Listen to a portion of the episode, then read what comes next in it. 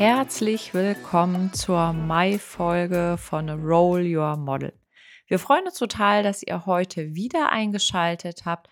Und auch heute wartet eine super spannende Gästin auf euch, heute aus dem Sportbereich. Aber zuerst möchten Annette und ich euch natürlich wie jeden Monat abholen, was da bei uns in den letzten vier Wochen so los war. Und deswegen meine Frage, Annette, wie geht's dir denn heute? Gut geht's mir. Hallo, herzlich willkommen auch von meiner Seite. Mir geht's gut, die Sonne scheint. Es ist tatsächlich ähm, auch irgendwie frühlingshaft von den Temperaturen. Das, das tut mir ja immer gut. Von daher alles, alles gut. Wie sieht's denn bei dir aus, Elina? Ja, ich freue mich auch total, dass wir endlich Sommer haben, also dass es endlich startet.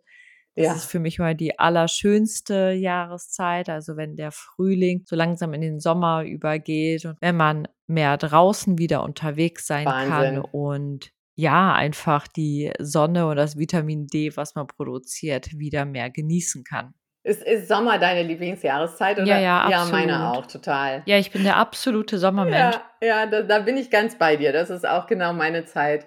Ich habe es lieber zu warm als zu kalt. Ja, was ist denn so in den letzten vier Wochen bei dir passiert, Elina? Erzähl doch mal. Ich habe mich für ein Jahresmentoring-Programm beworben. Super. Und zwar bei WooMentor und über meine Hochschule, die Hochschule Bonn-Rhein-Sieg.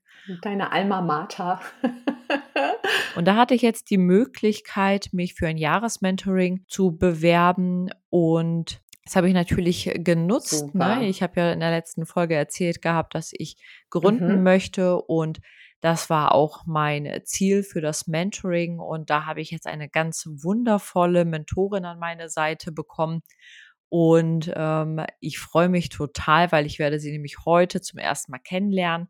Das ist eine CEO aus Österreich, aus dem MedTech-Bereich. Spannend. Und ja, ich bin einfach total gespannt, was wir zusammen in den nächsten zwölf Monaten erleben werden und welche Fragestellungen wir angehen und ja, wie die Entwicklung einfach sein wird. Ja, es passt ja, passt ja total gut dann eben auch gerade zu deiner Idee, ne? Ja, da wünsche ich dir ganz viel Spaß heute Nachmittag. Ach, da stimmt die Chemie bestimmt. Ich meine, du als Chemikerin, ha, ha, ha. Und sie aus dem ja. da, passt, da muss es doch passen. Nee, das wird bestimmt richtig großartig. Ist ja auch super, dass es genau der Bereich ist, in dem du dann auch gründen willst. Ne? Für alle, die vielleicht letzte Folge nicht gehört haben, Elina gründet ja und wird eine Tablette erfinden, die Wein ähm, alkoholfrei macht. Genau, genau. Ja, super. Und, und läuft das dann, ihr trefft euch dann regelmäßig und das macht ihr irgendwie miteinander aus? Wie, das könnt ihr so gestalten, wie ihr wollt wahrscheinlich, ne? Oder? Ja. Genau, also jedes Mentoring-Pärchen sozusagen kann es selbst aussuchen, wie häufig sie sich treffen. Da das Mentoring vor allem mhm. in Österreich stattfindet, ist es halt so, dass ich mich einfach mit meiner Mentorin dann digital treffen werde. Und wir werden dann jetzt im ersten Termin ausmachen, ähm, wie häufig, wann, ja. wie lange ja, und so weiter. Und da bin ich schon äh, total gespannt. Aber es gibt natürlich auch andere Pärchen, die sich dann halt in Live treffen werden. Ne? Ach, spannend. Ich drücke dir die Daumen, da bin ich mal ganz gespannt, was du das nächste Mal erzählst. ja, vielen lieben Dank. Ja, sag mal, Annette, hattest du eigentlich in der Vergangenheit oder vielleicht auch jetzt irgendwie Mentoren oder Mentorinnen, die dich auf dem Weg begleitet haben, unterstützt haben? Erzähl mal. Nee, hatte ich nie, also nie offiziell. Ne? Also ich glaube tatsächlich, so wenn ich rückblickend gucke, gab es natürlich gerade an der, an der Uni so einige äh, ProfessorInnen, die ähm, mich da schon auch gefördert und unterstützt haben. Auch gerade eine ganz besondere aus, aus ähm, Brasilien, die leider mittlerweile schon verstorben ist, die ähm, es mir praktisch auch ermöglicht hat, ähm, nach meinem Grundstudium und ein Teil meines Hauptstudiums war das damals noch hier in Deutschland, ähm, eben in Brasilien den Master anzufangen, also die da die Connection hergestellt hat. Ich durfte erstmal bei ihr, ähm, ich war fünf Monate vorher da und habe ein Praktikum gemacht und durfte dann bei ihr als, ähm, wie heißt das, Gasthörerin, ne? ähm, teilnehmen an einem Seminar und da haben wir eine super gute Connection gehabt. Die war echt unfassbar offen und ähm, manchmal stimmt, ne, wie du schon sagtest, stimmt einfach die Chemie und wir sind dann, wir sind in Kontakt geblieben und sie hat mir dann eben auch ähm, ja, die, die richtigen Tipps gegeben und mir gesagt, äh, an wen ich mich da wenden soll. Und im Prinzip hat sie mir die Möglichkeit gegeben, da dann meinen mein Master zu machen in Brasilien und im Endeffekt dann wirklich auch ne, ähm, den, den Grundstein für die, für die lange glückliche Ehe mit meinem Mann ähm, zu legen, weil das war schon wichtig, dass wir einfach die Zeit zusammen auch verbringen konnten, um wirklich auszutesten, passt das oder passt das nicht. Und, und ähm, nee, also da, die, die sehe ich immer so für mich als Mentorin, ohne dass sie es jetzt ähm, offiziell in irgendeinem Programm, in irgendeiner Programmform war. Aber ich finde dieses ähm, Konzept Mentorin, Mentee sehr, sehr gut. Ich sehe das ja auch, da hatte ich, glaube ich, letztes Mal von erzählt, ähm, dass ich da ein, eine Gruppe von MentorInnen und Mentees äh, an einem Forschungsinstitut betreue, die eben international zusammengesetzt sind. Ähm, und ich sehe, wie hilfreich das ist für die neu hinzugekommenen, um sich zurechtzufinden, um auch zu verstehen, wie Führung an dem Institut funktioniert, wie Feedback funktioniert, wie Entscheidungen getroffen werden wie man sich auch einfinden kann. Also ich finde das eine tolle Sache und gerade eben auch so spezifisch dann ausgerichtet auf die unterschiedlichen Bedürfnisse der jeweiligen Mentees, finde ich das unglaublich wertvoll. Also ganz, ganz großartig, dass, dass du das jetzt auch in Anspruch nehmen kannst. Ja, was ich ja jetzt auch ganz spannend finde, ist, dass es immer mehr Reverse Mentorings gibt, also dass da tatsächlich, dass man ältere und jüngere zusammenmischt und dass normalerweise ja die etwas älteren und erfahrenen Menschen die Mentoren darstellen und in dem Reverse Mentoring ist es dann tatsächlich so, dass sie die Mentees sind. Das heißt, dass sie von den Jüngeren etwas lernen und da geht es natürlich mehr in Richtung Digitalisierung, Social Media. Hm, was ist die Jugendsprache? Wie sehen die die junge Generation, wie sieht sie bestimmte Themen wie Nachhaltigkeit, und Diversity und so weiter. Also das ist eine sehr spannende Entwicklung und ja, ich glaube, dass da da können auf jeden Fall alle Generationen sehr davon profitieren. Ja, ja, da spricht man halt auch gerade jetzt, ich mache ja viel im, im Bereich Diversity, Equity und Inclusion und da ist das natürlich auch ein großes Thema, ne? weil du kriegst halt auch dadurch, durch, gerade auch durch diese Reverse Mentoring, einfach diese unterschiedlichen Perspektiven mal, ne? Und, und mal einen ganz anderen Blick auf Dinge. Also ich merke ja, das ja, ja absolut. Ähm, oft auch äh, mit, mit meinem Sohn oder eben ähm, mit irgendwelchen StudentInnen, mit denen ich zusammenarbeite. Manchmal kommt da ein Blick auf Dinge, wo du denkst so, ja, das kann man, es stimmt eigentlich, so kann man das genau so kann man es auch sehen. Ne? Wieso bin ich da nicht selber drauf gekommen? Also das ist so wertvoll, ne? Die, diese unterschiedlichen Perspektiven und die hast du halt nur, wenn du auch unterschiedliche Menschen irgendwie zusammenbringst mit unterschiedlichen Hintergründen, Altern, was auch immer, ja. Mhm. Absolut. Ja, und Annette, sag mal, was war denn bei dir in den letzten vier Wochen so los? Ach ja, so das Übliche und dann ähm, ein Abschied und ein äh, neues Willkommen heißen, sag ich mal. Also ich habe ähm, habe ich, glaube ich, auch schon mal angesprochen, dass ich äh, schon seit sieben Jahren äh, Lehrbeauftragte auch bin an der Hochschule Rhein-Waal. Und da habe ich ja immer die Erstis in so einem ganz internationalen Studiengang und darf denen so ein bisschen interkulturelle Kompetenz äh, beibringen, in Anführungsstrichen, oder das so mit ihnen erarbeiten, ne? was das bedeutet und welche Relevanz das für sie hat. Und das hat mir immer unfassbar viel Spaß gemacht, eben gerade weil es erstmal junge Menschen sind. Ich arbeite eh super gerne mit jungen Menschen zusammen. Und dann, weil es wirklich immer so ein ganz, äh, ganz internationaler, ähm, ja, internationales Setting ist. Ne? Also wirklich Leute aus der ganzen Welt, aus, von den fünf Kontinenten. Und das ist, ist immer sehr, sehr cool. Äh, Finde ich auch sehr cool, dass die äh, Hochschule das anbietet direkt im ersten Semester. Es ist halt ein, ein Studiengang äh, Bioengineering, der jetzt erstmal mit interkultureller Kompetenz auf den ersten Blick nicht viel zu tun hat, wo die dann auch immer da drin sitzen und sagen, hä, was machen wir jetzt hier? Warum sitzen wir hier? Ne? Was soll das eigentlich? Wir ja, wollen Ingenieure das werden. Das fragt man sich häufiger und, als Student. ja, stimmt. genau. Und also es war, es war immer eine super tolle Zeit, hat mir immer viel Spaß gemacht. Ähm, und äh, da habe ich jetzt bei der, da hatte ich jetzt diese Woche, letzte Woche tatsächlich die Anfrage wieder fürs nächste äh, Wintersemester. Und da habe ich abgesagt. Ah, okay. gesagt, nein, mhm. schweren Herzens, ähm, weil ich einfach so ausgebucht bin und ich wirklich äh, was total schön ist, was mich auch wahnsinnig freut. Und das heißt ja auch nicht, dass ich nicht mehr mit StudentInnen zusammenarbeite, sondern das mehr so in Workshop-Form, ähm, aber als Lehrbeauftragte halt nicht mehr. Ja, schade. Weil ich ne? mir einfach auch so diese, ja, total, aber ich, ja, ja, für die Studenten vor allen ja, Dingen. Ja, klar. nee, aber ich brauche irgendwie auch so diese, ich muss mir so ein paar Räume schaufeln, wo ich mich auch wieder regenerieren kann. Und das war so was, wo ich gedacht habe, okay, da, ne, das, das, ähm, das nimmt sehr viel Zeit in Anspruch. Ähm, und es ist halt, ich glaube, die sieben Jahre, das ist auch so eine gute Zeit. Jetzt kann auch mal jemand Neues reinkommen, vielleicht auch einen neuen Wind bringen und neue Ideen an die StudentInnen weitergeben. Also das war so der Abschied und das Willkommen heißen. Ich war gestern Abend zum ersten Mal ähm, bei einer Jazz-Tanzstunde oh, in einem Tanzstudio ja cool. hier. Ja, ähm, äh, ich äh, tanze halt eigentlich, ich tanze super gerne. Also ich tanze Freestyle, ich habe nichts am Hut mit irgendwelchen ähm, ja, Ballroom Dancing oder so, sondern wirklich, äh, wenn Musik spielt, ne, dann, dann äh, gehe ich gerne ab. Klar. Und macht, äh, tut mir halt immer super gut und hat irgendwann lief ein cooles Lied und ich bin rumgetanzt bei mir und habe dann so gedacht, so eigentlich könntest du mal gucken, ob es sowas hier gibt in Krefeld. Ach, und das gibt es tatsächlich für Erwachsene und auch für AnfängerInnen. Ähm, und da war ich jetzt gestern das erste Mal. Also die anderen waren natürlich wesentlich weniger Anfängerinnen als ich. Und ich habe da auch ziemlich abgelust, aber es hat trotzdem wahnsinnig viel Spaß gemacht. Ich habe auch schon Muskelkater. Und ähm, aber es ist so ein, ja, es hat einfach irre viel Spaß gemacht. Ich habe das früher, vor tatsächlich vor 30 Jahren, viel, viel mehr gemacht und ähm, hoffe, dass da vielleicht so ein bisschen Muscle Memory wiederkommt über die Zeit. Aber es macht einfach, ja, es macht einfach wahnsinnig viel Spaß und die Musik ist cool. Und auch da ist es so ein ganz cooler Mix an tatsächlich nur Frauen, aber von jung bis mein Alter bis noch älter. Und das ist irgendwie, finde ich, auch schon cool. Also von daher werde ich das auf jeden Fall weitermachen. Ähm, ja, also ein Abschied und ein Hallo.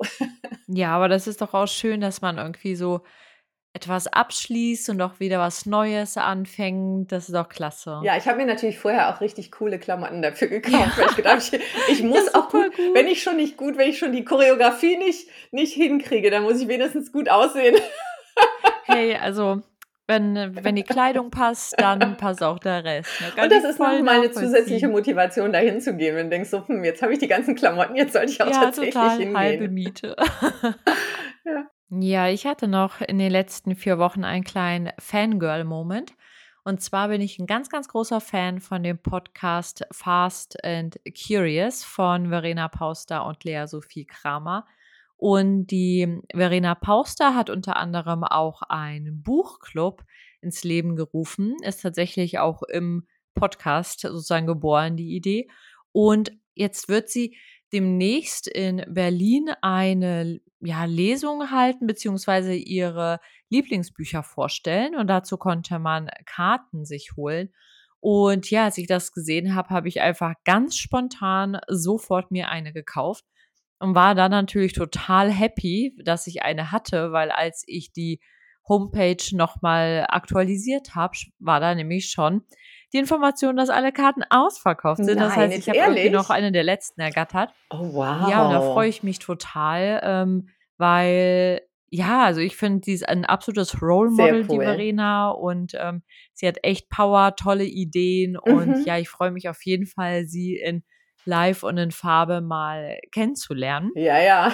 Und da werde ich natürlich das nächste Mal in unserer Juni-Folge mhm. dann darüber erzählen. Das heißt, erinnere mich bitte daran, dass ich darüber dann mal berichte. Super, sehr spannend. Ja, wir haben ja auch eine ganz tolle andere Frau, in Anführungsstrichen, eine ganz tolle Gästin heute ähm, in unserem, oder heute, also in dieser Folge in unserem Podcast, ähm, die Katharina Hensch. Ähm, da habe ich tatsächlich alleine das Interview geführt, weil Elina zum Interviewzeitpunkt total äh, in den Seilen hing und im Bett lag. Ja, Gott sei Dank ist sie jetzt wieder fit, aber ihr könnt euch drauf freuen. Es ist ganz spannend. Es geht um Sport, E-Sport, Bewegung, Mentalcoaching, also eine ganze Reihe an tollen Themen. Ähm, ganz tolle Gästin mal wieder und ähm, eine spannende Zeit für euch als ZuhörerInnen. Also freut euch drauf. Wir wünschen euch jetzt ganz viel Spaß bei dem Interview mit Katharina Hensch. Tschüss. Macht's gut. Bis nächsten Monat. Ciao. Hallo, ihr Lieben, willkommen zu einer neuen Folge unseres Podcasts Roll Your Model, in dem wir Geschichten von Frauen erzählen, die ihren Weg gegangen sind und auch wie sie ihren Weg gegangen sind. Heute bin ich tatsächlich alleine hier als Interviewmensch und ich interviewe eine wunderbare Gästin, die mit mir im Studio ist, aber Elina ist leider nicht mit dabei. Sie ist, ähm, liegt liegt flach, liegt im Bett, ihr geht es gar nicht gut. Wir senden ihr von hier aus natürlich alles Gute und ähm, gute Besserung. Ähm, und deswegen mache ich dieses Interview heute halt selber. Aber ich freue mich total auf dieses Interview, denn vor mir, oder also vor mir im, im Studio, ich sehe sie, ihr seht sie ja leider nicht, aber ihr hört sie jetzt gleich, sitzt Katharina Hensch. Ähm, Katharina ist Diplom-Sportwissenschaftlerin und sportpsychologische Expertin. Das ist ja so ein ganz spannender Titel. Da bin ich auch gleich mal ganz gespannt, was du so erzählst, was sich dahinter verbirgt. Herzlich willkommen, Katharina. Ja, Vielen Dank, liebe Annette, für die Einladung, auch an Elina. Und ich freue mich auf das Gespräch. Ja, ich freue mich da auch total drauf. Und wir ähm, gehen ja immer los in unserem Gespräch so mit der Einstiegsfrage, in welcher Stimmung wir dich denn antreffen? In welcher Stimmung sitzt du hier gerade im Studio, Katharina, heute? Ja, ähm, ach, ich würde sagen, mir geht es sehr gut. Ich bin vielleicht noch ein bisschen müde, aber wohlauf und äh, voller Zuversicht. Ich hatte eine schöne Woche und von der bin ich noch beflügelt. Ja, super. Wir sitzen hier nämlich am Freitag. Das heißt, wir haben beide eine, eine Woche hinter uns. Du sagst, du bist noch ein bisschen müde. Bist du eher so ein Morgenmensch oder eher ein, eher ein Abendmensch? Ähm, ne, ich würde schon sagen, eher ein Abendmensch, dass ich dann noch mal so richtig in Fahrt kommen kann. Dinge erledigen oder was lesen und habe da auch wirklich coole kreative Ideen noch mal so ab halb zwölf geht's dann bei mir los und arbeite auch gerne abends in meinem Coworking. Also das Ah finde ich total schön. Ja. Ja, das heißt, du, du machst so deine, wenn du im Büro zu, zu ähm, dabei bist zu arbeiten, dann sitzt du in einem Coworking-Raum. Ähm, in wo sitzt du denn? In, in welchem Bereich Deutschlands? Nord, Süd, West, Ost? Ja, also ich sitze in Köln, in mhm. Köln-Sülz, in einem wunderschönen Coworking im Hinterhof und ja, habe fünf Kollegen und Kolleginnen und das ist auch wirklich total nett. Wir haben hier einen coolen Meetingraum, den wir dann auch immer umgestalten mit Greenscreens und so einem kleinen Studio umfunktionieren. Cool. und wo ich ganz wichtig auch meine Coachings gebe, weil man immer einen abgeschlossenen Raum braucht und ich da eben live oder online meine Trainings gebe.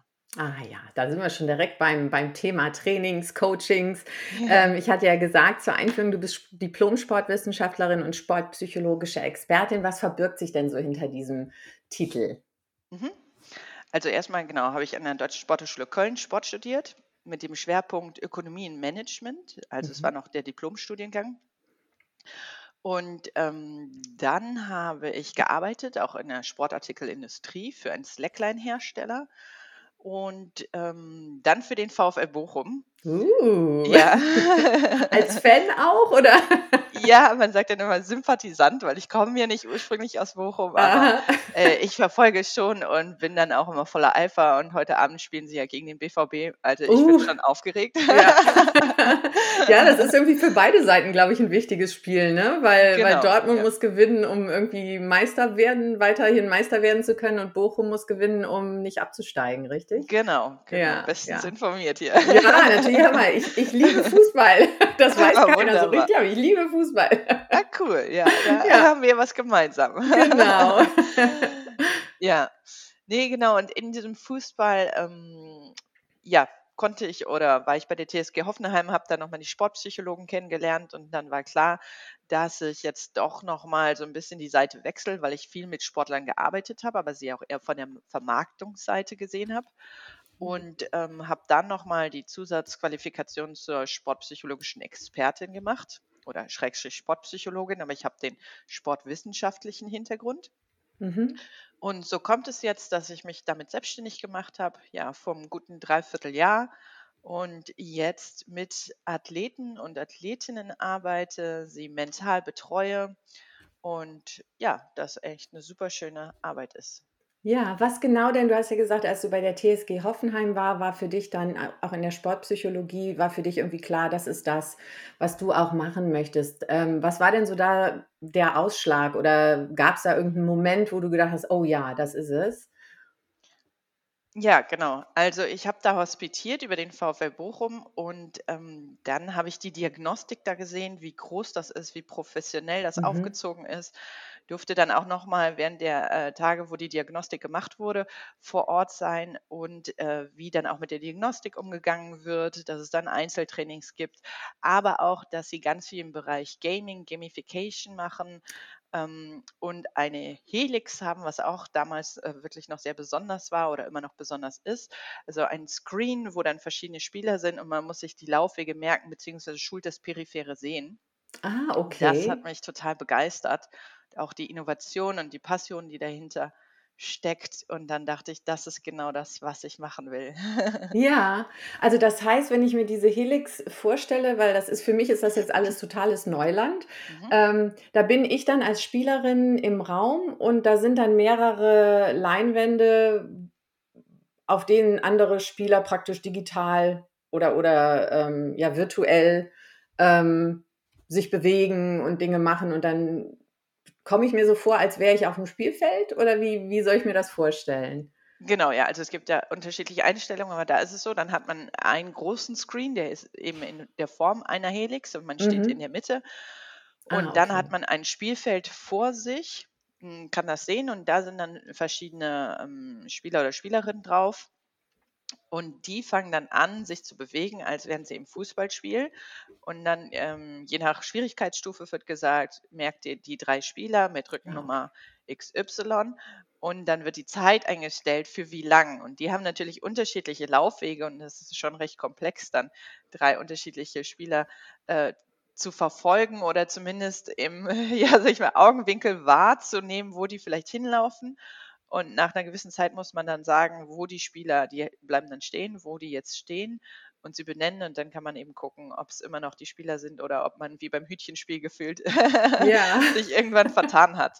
Und das kann ja, man schulen und macht eben auch total Spaß und ist ja, äh, sehr innovativ, finde ich und, äh, total. hat mich begeistert durch und durch.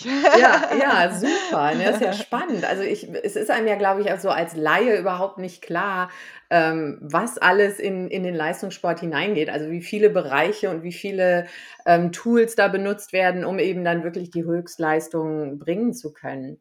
Jetzt hast du ja gesagt, nachdem, äh, du dieses, äh, bei bei der TSG Hoffenheim diese Sache äh, gemacht hast, ähm, hast du dich dafür entschieden, hast dich hast dann auch diese Fortbildung Weiterbildung gemacht zur, ähm, sportpsychologischen Expertin und bist jetzt selbstständig in dieser Rolle als sportpsychologische Expertin und Sportwissenschaftlerin und betreust Athleten und Athletinnen mental auch, unterstützt die mental. Erklär doch mal oder erzähl mal so ein bisschen, wie sieht das dann konkret aus? Was machst du so mit mit einer Athletin oder einem Athleten? mhm.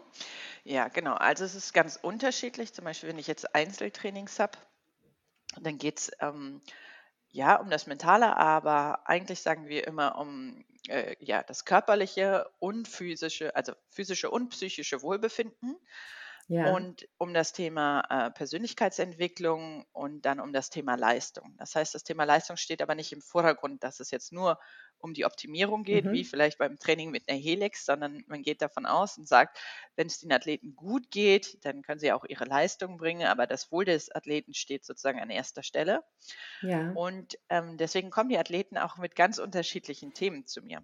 Manche eben vielleicht mit dem Thema, äh, Druck oder Wettkampfangst oder Nervosität am Wettkampftag. Da kann man dann ganz viel mit Atmung machen, sich eben auf, Mhm. ja, äh, Dinge fokussieren, die einem gut tun, ähm, das wirklich trainieren, also mentale Wettkampfvorbereitung machen, auch 'n Trainingstag visualisieren, wie er Ja. vielleicht im besten Fall abläuft, aber auch mal den Worst Case durchzuspielen, um vielleicht die Angst vor einem „Mein Schnürsenkel reißt ab, obwohl ich jetzt sprinten muss“ oder sowas ähm, vorwegzunehmen und sich damit auseinanderzusetzen. Ja. Genau, aber es können genauso Sachen sein wie, dass man schlecht schläft oder einfach Mhm. zu wenig Ressourcen hat, um zwischendurch sich wieder zu erholen. Und da lege ich eben auch 'n, ähm, ja, großen Fokus drauf, dass man sagt, okay, ähm, ich brauche noch Kapazitäten, um wieder zu regenerieren, um präventiv Verletzungen entgegenzuwirken oder eben einer mentalen, ähm, ja, sag ich mal, äh, Schwachheit will ich jetzt nicht sagen, aber Erschöpfung, das wäre das Ja. richtige Wort. Ne? Also, dass man auch sagt, okay, ich trainiere die ganze Zeit den Körper, aber was denn mit dem Kopf? Braucht er nicht auch mal Erholung oder eben eine komplementäre Tätigkeit, um sich zu regenerieren und zwischendurch mal abzuschalten? Ja, das sind ja sicherlich Dinge ich meine, gerade im Sport braucht man sowas wahrscheinlich auch noch mal mehr, weil man sich so sehr darauf konzentriert, eben den Körper fit zu machen. Aber das sind ja auch Dinge, die wir so im im Alltag also, die auch so für uns im Alltag wichtig sind, ne? Diese diese Balance. Also, ich höre da so raus, da geht's ganz viel um um diese Balance zwischen, ja, psychischer psychischem Wohlbefinden und und körperlichem Wohlbefinden. Ähm, was gibt es denn so für gute Möglichkeiten, um zu sagen: „Okay, wenn ich mich erschöpft fühle, mental erschöpft fühle“, um da wieder so 'n bisschen Kraft zu sammeln und und sich wieder aufzubauen, mental auch? Ja, also spontan fällt mir da immer die, äh, Gedankenpause ein, Ja, was ist denn das?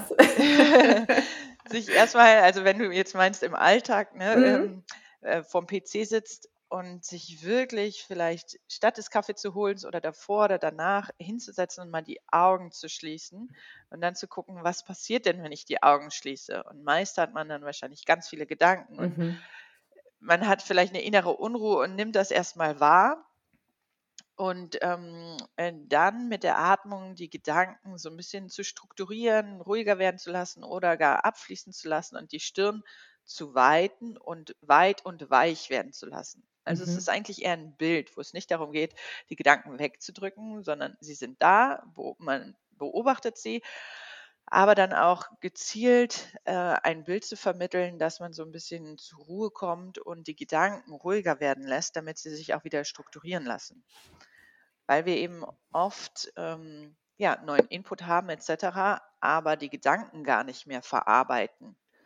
Und, äh, das sind ganz kleine wichtige Pausen im Alltag, die sollte man sich zwischendurch nehmen und da fasse ich mir täglich an die eigene Nase, ich Ich habe auch machen gedacht so: könnte. „Wow, das mache ich viel zu selten.“ Ja, also wirklich zwischendurch oder ich probiere es eben nach jedem Coaching, Mhm. ähm, und wenn's nur 'ne bewusste Minute ist, mich hinzusetzen und wieder auf meinen Körper zu hören, wieder meinen Geist, alle Informationen, die ich grade aufgenommen habe in der Stunde, ähm, zu verarbeiten und genau, nehme mir dann aber auch die Zeit, die ich brauche und das sozusagen auch als Ritual für mich selber mit zu etablieren, dass ich dann auch danach wieder frisch ins nächste Coaching gehen kann. Dafür habe Ja. ich dann zum Beispiel auch noch ein Ritual, dass ich weiß: „Okay, jetzt ist hier 'n Cut und dann, äh, kommt die neue Person oder der neue Sportler, die neue Sportlerin.“ Ja. Ja. Also, es ist ganz viel eigentlich dann auch Achtsamkeit, ne, was Genau. dieses dieses, äh, Dinge einfach da sein zu lassen, sich derer bewusst zu werden und dann aber eben zu versuchen, in dem Falle dann Dinge auch, ähm, ruhiger werden zu lassen, abfließen zu lassen. Aber das ist echt 'ne super weil das kann man ja kann ja auch jeder wirklich so in seinem Alltag einbauen, ne, diese diese Gedankenpause. Ja, Ja. genau. Und die Achtsamkeit, die steht sozusagen immer an 1. Stelle, weil erst muss ich oder sollte ich ja bemerken, wo vielleicht das ist, was mich grade stört oder 'n bisschen auslaucht.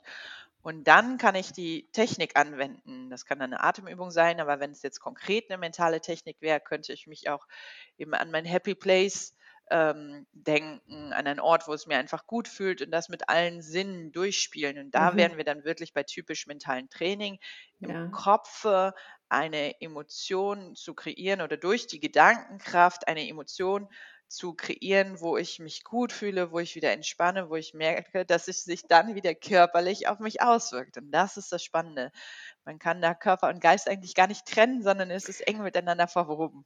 Ja, ich meine, das merken wir ja auch wieder im Alltag, ne? Wenn wir irgendwie, ähm, nervös sind oder so, dann merkt man ja auch irgendwie, der Atem wird kürzer oder das Herz fängt an zu schlagen. Also, da sieht man ja Genau. sofort diese Verbindung auch, ne, zwischen Ja. Körper und Geist, ja. Ja. Und ich finde, ich merke das immer also, ich bin sehr weit davon entfernt, irgendwie Leistungssportlerin zu sein, aber ich mache manchmal so 'n bisschen ganz gerne Sport und, Schön. spiele halt auch Tennis. Mhm. Äh, nicht gut, muss man wirklich sagen, weil ich spiele auch im Winter gar nicht. Ich spiele immer gerne draußen, weil ich finde es dann auch draußen so superschön.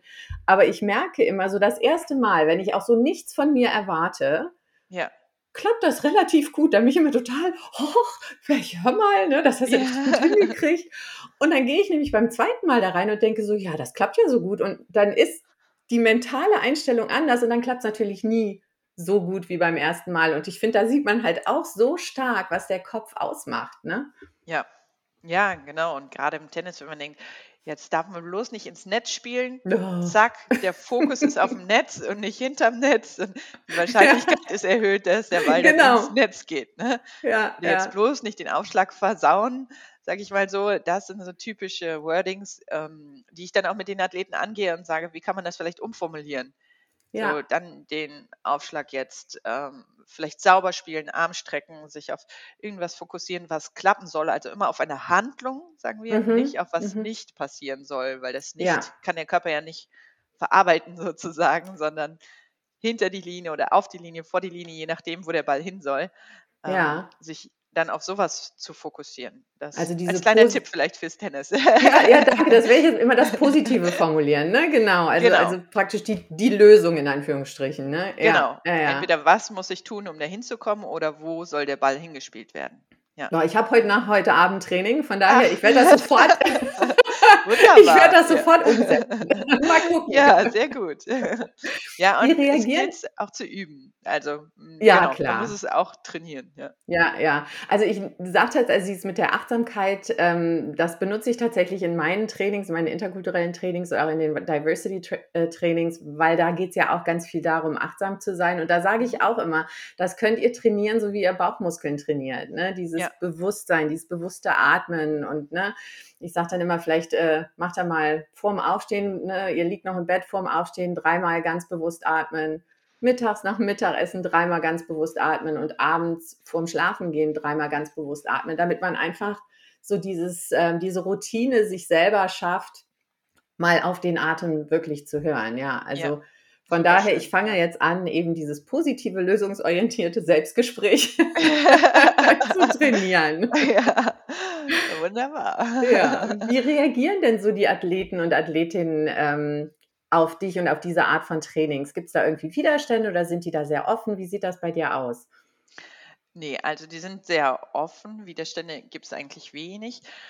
Wenn die direkt auf mich zukommen, weil dann haben sie ja meist ein Anliegen. Ja ein konkretes Anliegen. Ähm, anders ist das vielleicht in Gruppenworkshops oder in Teamworkshops, ähm, die einfach mal so als Impuls angeboten Mhm. werden. Da sind dann immer welche, die sagen, ja, brauche ich vielleicht gar nicht, was auch wirklich stimmen kann, dass sie sagen, Ja. okay, ich bin mental total stark. Andere wiederum, die es total ähm, interessant finden oder Leute, die sagen, okay, das war jetzt viel zu oberflächlich. Also da muss man dann immer gucken, alle äh, so ein bisschen abzuholen, dass mhm. jeder vielleicht so einen äh, initialen Impuls mitnimmt mitnimmt. Aber ähm, gerade in den Einzeltrainings ähm, sind die Leute total aufgeschlossen und auch dankbar für Tipps und Tricks. Und wir sagen es immer für Tools, die man ja. ausprobiert, weil es ja auch nicht für jeden das gleiche Tool, sage ich mal, wirkungsvoll oder jeder braucht ein bisschen was anderes. Ja. Und ganz interessant ist es noch, dass ich eben mit Gamern, also E-Sportlern arbeite. Oh, wow. Ja, und die sind äh, extrem wissbegierig und kommen und sagen, Kathi, ich habe Punkt 1, 2, 3, ich brauche jetzt Lösung 4, 5, 6. und das am besten in den nächsten 20 Minuten. Ja. Ähm, da gilt es immer super vorbereitet zu sein. Nein, ähm, auch das ist dann ein Prozess. Ne? Das kann man nicht alles innerhalb von einer Session lösen, aber ähm, die sind auch nochmal oder die wissen, dass natürlich bei ihnen die mentale Komponente, ich will nicht sagen, noch einen wichtigeren Faktor spielt, aber dadurch, dass sie sich physisch ja nicht ausleben, sondern dann nur am Tisch oder vor der Konsole sitzen, ähm, das Mentale extrem wichtig ist und die auch alle eben sehr, sehr gut spielen und dann ist wirklich der Moment der Aufmerksamkeit ist, der, ja, sage ich mal, den Sieger vom zweiten Platz unterscheidet. Absolut. Wie bist du denn in diesen E-Sports-Bereich äh, hineingekommen? Ja, das ist spannend. Da schließt sich nämlich der Kreis zum VfL Aha. Bochum wieder. ich habe damals äh, mich für den E-Sport-Bereich interessiert und zwar in der Vermarktungsabteilung. Keiner wollte das Thema E-Sport ähm, oder vermarkten oder sich dem annehmen, okay. weil es noch sehr neu war. Und die hatten da aber einen ganz ähm, ja, engagierten Kollegen. Und dann habe ich gesagt, boah, das ist doch total spannend. Ja, ich mache das. Ich nehme mich dem Thema an Und so bin ich sozusagen damit in Kontakt gekommen und eben auch mit den E-Sportlern und mit der ganzen Struktur, die dahinter steckt. Und dann habe ich damals gesagt, pass auf, ich mache jetzt die Ausbildung zur sportpsychologischen Expertin und dann komme ich zurück zum VfL Bochum und arbeite mit den Gamern oder E-Sportlerinnen und E-Sportlern von euch. Und ja, das mache ich jetzt bis heute, seit 2018. Oh wow, super. Und ähm, wie, wenn du mit den E-Sportlern arbeitest, sind das dann haupt, also ich habe ja, ne, wir haben ja alle so unsere mhm. Stereotypen vor, im, im Kopf. Also ich sehe dann hauptsächlich Männer, die da E-sportlich be sich betätigen. Ist das tatsächlich so oder hat sich das mittlerweile auch ein bisschen ähm, diversifiziert? Ja, also ich habe hauptsächlich mit Männern gearbeitet, jetzt auch mit Athletinnen, aber Mhm. wirklich auch erst im letzten Jahr. Es gibt aber auch immer mehr ähm, ja, Frauen-Competitions, wobei man sagt, im E-Sport macht es eigentlich keinen Unterschied. Da kann man auch dann Mixed-Teams haben. Also Ja. ähm, genau, dass man da vielleicht auch gar nicht so diversifizieren muss. Mhm. Und auch da vom mentalen Training oder äh, vom Training würde ich sagen, ähm, es ist schon sehr ähnlich, wie die trainieren. Also äh, das ist jetzt nicht wie beim Sprint. Der eine kann irgendwie vielleicht viel schneller sprinten äh, als der andere, sondern ähm, da ist das sehr ausgewogen. Und das ist aber auch spannend zu sehen, dass jetzt immer mehr und mehr Frauen äh, in dem Feld auch sichtbar sind, sage ich mal so. Mhm. Weil spielen tun es ja auch wahrscheinlich, oder Ja. es spielen viele Frauen, aber es sind nicht so viele sichtbar. Ja, spannend. Ähm, du sagtest jetzt, äh, grade im E-Sport-Bereich ist es halt auch super wichtig, den Moment dann sich genau auf den Moment zu konzentrieren und das macht den Unterschied zwischen Platz 1, Platz 2. Ähm, also sind da so beide, also einmal wahrscheinlich ist auch da wichtig, diese Balance zu finden, ne, zwischen, mhm. zwischen Entspannung und, und ähm, ja, Ressourcenstärkung wieder. Ähm, und dann Performance, also genau diesen, diesen Punkt zu erwischen und, und dieses, diesen Moment, diese Aufmerksamkeit zu haben. Mhm. Ähm, würdest du dann sagen, dein Training mit den E-Sportlern ist nochmal das mentale Training anders als mit den äh, Nicht-E-Sportlern, also mit den, wie nennt man die dann einfach, physischen Sportlern oder Athleten? Oder? Ja, ich nenne sie mal klassische Athleten. Klassische Athleten, okay, gut. Ja, manchmal sucht man dann auch so nach, nach äh, irgendwie Bezeichnungen, ne? Genau. Ja. Hm, nee, würde ich nicht sagen. Also, mhm. weil auch da hängt es ganz stark davon ab, mit welchem Anliegen die Athleten kommen. Also klar, das Thema Fokus steht bei den allen eigentlich Ja. fast an erster Stelle. Aber äh, wenn man sich dann damit beschäftigt, ist der Grund, warum sie den Fokus vielleicht verlieren oder nicht über längere Zeit haben, immer ganz individuell. Und dann setzt man eigentlich da an zu gucken, okay, ist es dann vielleicht, das kann wirklich ein bisschen zur Ernährung gehen. Hat der Athlet vielleicht gar nicht gefrühstückt, dann ist es jetzt zwei Uhr nachmittags und er hat keine Energie mehr, kann sich deswegen nicht mehr fokussieren. Oder verliert er den Glauben an sich, dann würde man bei Stärken ansetzen. Ähm, Genau, jetzt so als Beispiel. Oder ist es die Energiebilanz, dass er dann ähm, vielleicht zu viel im Vorfeld gemacht hat und einfach so mhm. ein bisschen erschöpft ist. Aber das wäre bei äh, den ja, klassischen Athleten oder traditionellen Sportarten ähnlich. Ja, okay. Also da ist kein so ein großer Unterschied. Nee, habe ich jetzt nicht bemerkt. Also hätte ich vielleicht am Anfang gedacht, aber je mehr ich auch mhm. im E-Sport arbeite, ähm, ja, desto vielfältiger werden doch wirklich auch die Themen oder die Anliegen, mit denen Athleten ähm, zu mir kommen.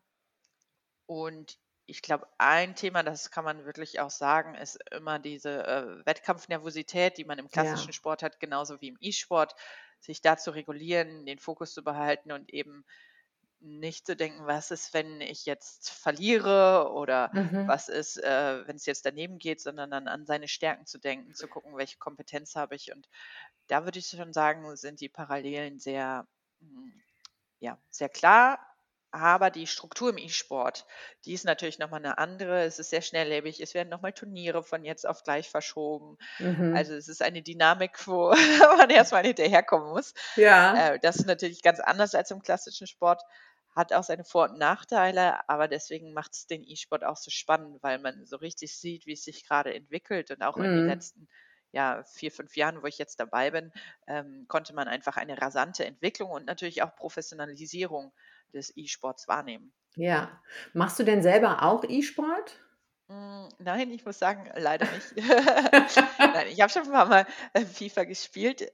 Ähm, also, ich teile oder ich kann mir vorstellen, weswegen die Leute fasziniert sind Ja.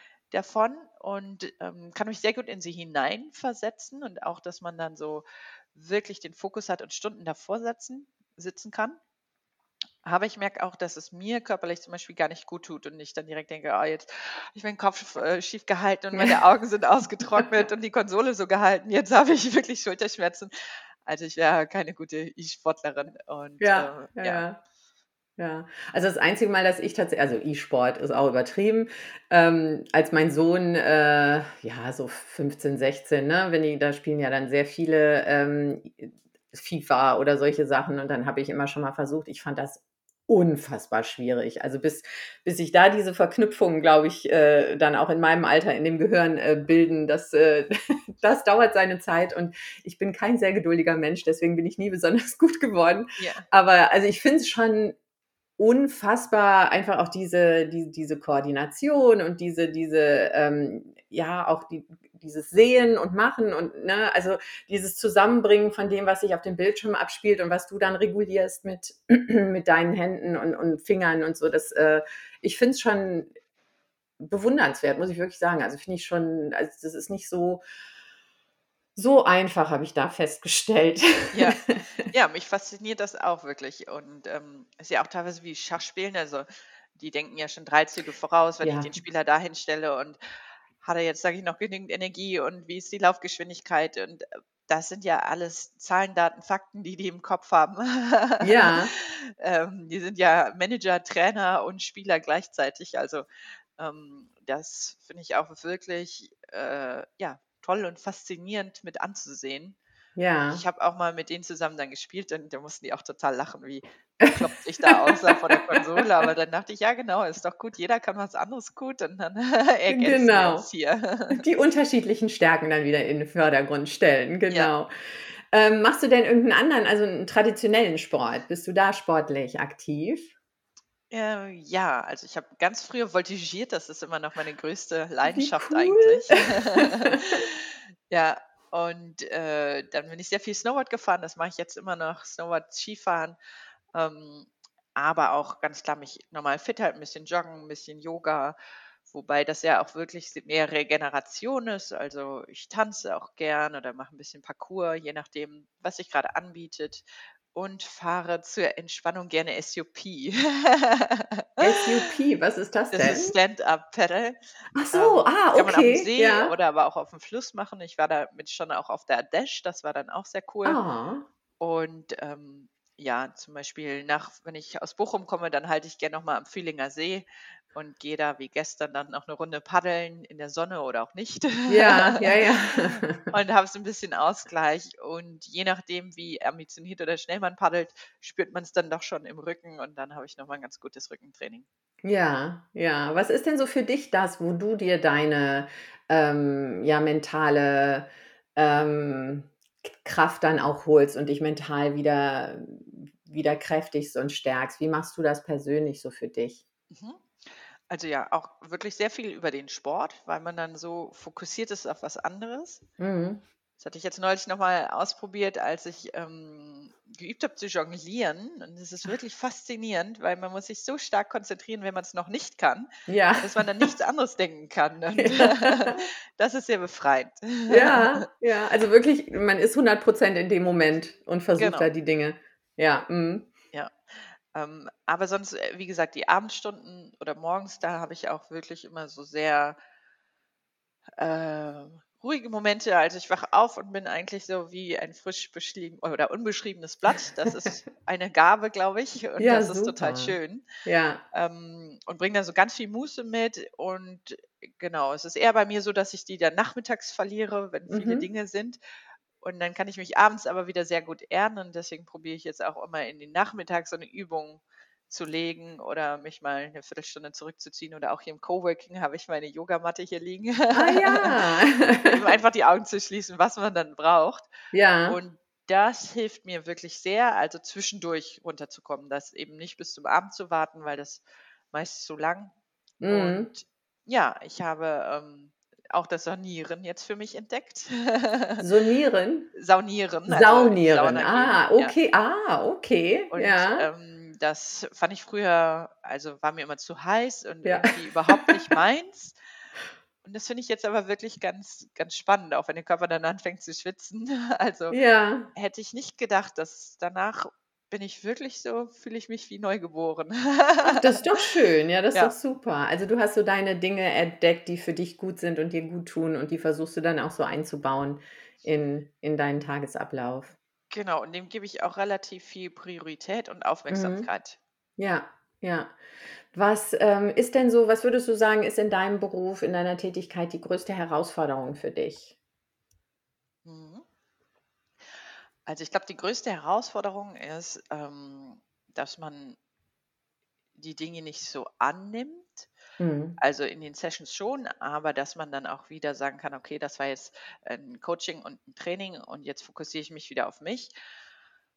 Und ähm, wie machst du das? Wie schaffst du das zu sagen, okay, das war jetzt mein Coaching und das ist jetzt vorbei und jetzt, jetzt ist, jetzt bin ich wieder da? Ja, indem ich mir relativ viel Zeit nach dem Coaching nehme, also nicht Mhm. jede Stunde ein neues Coaching, sondern ähm, dass ich dann, also dann dokumentiere ich kurz das Coaching und dadurch lasse ich ja schon mal alles Revue Ja. passieren. Dann schreibe ich aber auch für mich auf, ähm, danach nochmal äh, in eine andere Tabelle sozusagen, äh, wie es mir jetzt geht, damit ich so Mhm. meine Emotionen habe. Dann gucke ich eben, äh, was ich jetzt brauche und dann, was ist innen, außen. Also das ist auch so ein, die vier Formen der Aufmerksamkeit nennt man das. Und ähm, dann nehme ich mir aber auch noch Zeit, wenn ich sie brauche, um was nachzuarbeiten oder ich Mhm. bereite eigentlich schon immer die nächste Stunde nach der Session vor, weil ich so viel Input und Ideen habe. Und wenn ich das abgeschlossen habe, dann kann ich auch super gut ähm, mit dem Coaching abschließen, weil dann habe ich schon die nächste Stunde vorbereitet und dann ähm, ja, kann ich da so einen ganz sauberen Cut machen. Dann steht dann alles in, meinem, in meiner Tabelle und ist notiert und dann komme ich eigentlich von automatisch gut zur Ruhe. Ja. Wie viele Das Coachings hast du so an einem Tag, würdest du normalerweise sagen? Also das ist ganz unterschiedlich, Mhm. teilweise bis zu vier. Das mhm. ist dann schon viel, weil dann kommt man auch gut auf seine Stundenzahl. Ja. Ähm, aber manchmal habe ich auch einen Workshop am Morgen und dann Coaching Mhm. und dann äh, noch eine andere Session, zum Beispiel mit Bochum oder so. Also Ja. ich würde sagen, mein Tagesablauf ist relativ unregelmäßig oder jeder Tag sieht anders aus. Mhm. Natürlich probiere ich dann auch Athleten ähm, hintereinander zu legen oder immer auf dieselben Wochentage. Aber das funktioniert schon nicht, weil die dann natürlich ganz oft Trainingscamps haben, nicht da Ja. sind. Und dadurch verschiebt sich alles. Man kann jetzt nicht sagen, okay, wir haben jetzt jeden Dienstag sechs Coaching-Einheiten hintereinander oder also äh, an sechs Wochen hintereinander.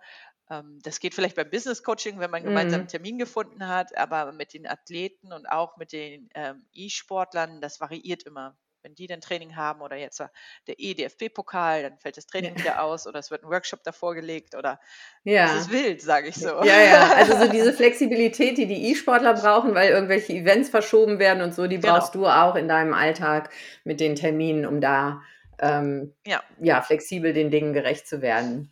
Genau, und da ist dann auch wichtig, selber zu gucken, okay, wo endet denn meine Flexibilität? Ja. Und ähm, das ist eben auch ganz wichtig. Und dann nicht zu sagen, ja, okay, dann jetzt doch noch Freitagabend bis 22, 23 Uhr. Aber deswegen, ähm, eigentlich matcht es eben sehr, sehr gut mit meinem Rhythmus, dass ich ja. gut jetzt um 18 Uhr mit dem Workshop starten kann. Da habe ich Kollegen ja. und Kolleginnen, die sagen, nee, also um 18 Uhr, da ist bei mir der Tag gelaufen. Ich muss das morgens machen, aber da schlafen die noch. Und ja. ähm, deswegen muss ich sagen, passt ähm, ja, das Klientel oder die Branche gerade auch gut zu mir. Mhm. Also ein Win-Win. Genau, ja, gutes ja. Matching. Also man muss da schon ein bisschen auch diese, ähm, oder es fällt mir viel leichter dadurch, dass ich dann freitagsabends mal einen Workshop geben kann und das nicht ja. schlimm finde, bis 22, 23 Uhr in Discord noch zu diskutieren oder zu besprechen, was man jetzt als nächstes macht oder so. Hm? Ja, ja. Was ist denn so das, was dich auch ähm, motiviert und dich täglich weil, also ich spüre das so, wenn du darüber erzählst, ne, das ist auch eine Sache, für die brennst du, dass ich sehe ja. dich ja auch, du strahlst, wenn du darüber erzählst, ne, dass das wirklich auch so eine Sache ist, die ähm, ja, für die du brennst, die dich, äh, die du, du, du mit Leidenschaft machst. Ähm, was motiviert dich denn so? Was gibt dir so diese, diese, diese Power, dieses, dieses Feuer da? Mhm. Ja, ist eine gute Frage. Irgendwie ist das in mir. Ich glaube, einmal die Faszination, dass es funktioniert, dass Mhm. man, ähm, gut zusammenarbeiten kann, aber dass die Athleten auch was davon haben. Und aus jedem Training nehme ich selber auch immer noch was mit. Und wenn es auch nur der Reminder ist: „Ah, könnte ich für mich auch noch mal machen“ oder 'ne spannende Perspektive von den Athleten. Ja. Ähm, und dann ist es eigentlich meine Passion, das kommt noch vom Voltigieren, weil wir da ein super Teamkonstrukt haben, dass ich da schon immer dachte: „Ne, ich will jetzt hier Mentaltrainer der Fußballnationalmannschaft irgendwann werden.“ Ach, ehrlich? Und ja, dieses, ähm, Ziel ist wirklich, äh, seitdem ich, äh, ja schon Abitur oder vorher gemacht habe, habe ich schon mal die Okay. Vortrag in der Schule noch gehalten über die Ökonomie von Teamsports. Ja. Und, ähm, ja, seitdem fasziniert mich eigentlich dieses Thema. Aber Ja. damals gab es die klassische Sportpsychologie-Ausbildung in dem Sinne noch noch gar nicht so oder war es wirklich nur so eine ganz kleine Nische. Und, ähm, ja, ich glaube, das fasziniert mich so und dass Sport, ähm, auch so einen Impact hat und dann ist es natürlich der kompetitive Sport. Mhm. Hm, ich weiß nicht, gefühlt habe ich da so Leidenschaften in mir, die das vereint. Ja, ja, super. Würdest du denn sagen, dieser Traum, der Mentalcoach der Fußballnationalmannschaft zu werden, ist immer noch ein Traum von dir? Ähm, ja, aber es ist vor allen Dingen Mhm. 'ne Ausrichtung, dass man weiß, wo es hingeht. Also, ich Ja, würde genauso gern mit einem anderen Team zusammenarbeiten, aber es war natürlich gut zu wissen, okay, da soll es mal hingehen ja, und dann eben zu gucken, okay, wie kommt man überhaupt dahin? Und auch die vielen, sage ich mal, Erfahrungen in der Sportvermarktung, ähm, haben mir eben auch noch mal die Augen geöffnet und wie schwierig es vielleicht auch ist in einem, äh, Konstrukt und der Sport oder gerade der Spitzensport ist ja auch ein System, mhm. ähm, wie man da überhaupt erfolgreich drin sein kann und als Individuum immer noch den Spaß am Sport zu behalten. Und deswegen finde ich das auch super, da, ähm, ja, auch so tief drin gearbeitet zu haben. J Und ja, genau, deswegen also, ähm, genau, ich wie gesagt, ich würde auch gerne mit jemand anderen Team arbeiten und tue ich ja auch schon, aber bei ja, FIFA ist es natürlich so, dass es eigentlich Einzelspieler sind. ja. Ähm, da betreue ich die Mannschaft, aber da ja, also es gibt noch das 2 gegen 2, aber eigentlich, äh, trainiere ich mit jedem Athleten einzeln, ja. Ja, ja, und dieser Teamgedanke ist ei was, was dich auch noch faszinieren würde, also mit so 'nem ganzen mit so 'ner ganzen Mannschaft dann zu trainieren. Genau, weil ich Mhm. glaube, ähm, ja, dass ich ein gutes Händchen habe, das Individuum zu erkennen und Mhm. ähm, dann daraus, äh, ja, sage ich mal, sie zu unterstützen, die Leistung wirklich abzurufen und eine gute Stimmung äh, zu kreieren aus dem Team heraus. Ja, ich glaube, Ja, das kann ich ganz gut. super. Also, Deutscher Fußballbund, ne, wenn ihr zuhört und ihr sucht Mentalcoach, Katharina Hensch hier bewirbt sich danke. grade. Gerne Kontakt aufnehmen. Ja, wunderbar. Hör mal, ich fand das total spannend, mit dir zu reden. Ich, ähm, das ist so ein Bereich, da wusste ich vorher ganz wenig drüber. Ich wusste natürlich, dass es diese sportpsychologische Betreuung auch gibt, aber wie das dann konkret aussieht und gerade auch im Bereich E-Sports, das, ähm, war für mich so ein ganz neues äh, neues Thema. Super spannend.